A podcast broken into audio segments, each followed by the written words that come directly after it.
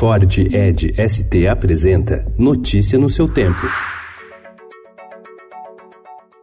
Olá, sejam todos muito bem-vindos. Hoje é quinta-feira, dia 22 de agosto de 2019. Eu sou o Cado Cortez e ao meu lado Alessandra Romano. E estes são os principais destaques do jornal Estado de São Paulo.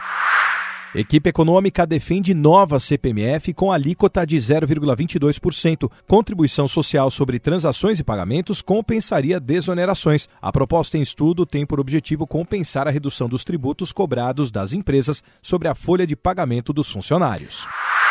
O texto da medida provisória da liberdade econômica, que reduz burocracias para empresas, foi aprovado ontem, mas o Senado derrubou a autorização para o trabalho aos domingos e feriados. Essa permissão era defendida pela equipe econômica.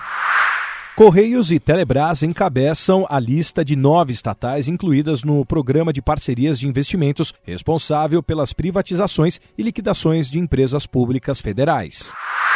Queimadas na Amazônia são captadas por satélite da NASA. Governo usa verba doada por Noruega e Alemanha para combater os incêndios. Desde 1 de janeiro até anteontem, houve mais de 74 mil focos de incêndio no país.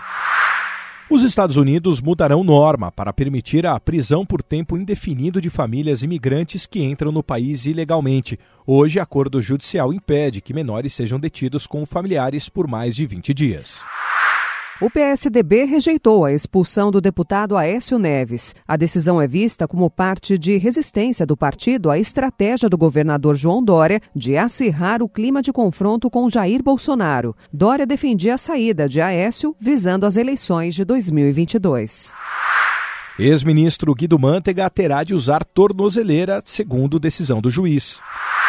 Jovem invade escola e fere sete a machadadas.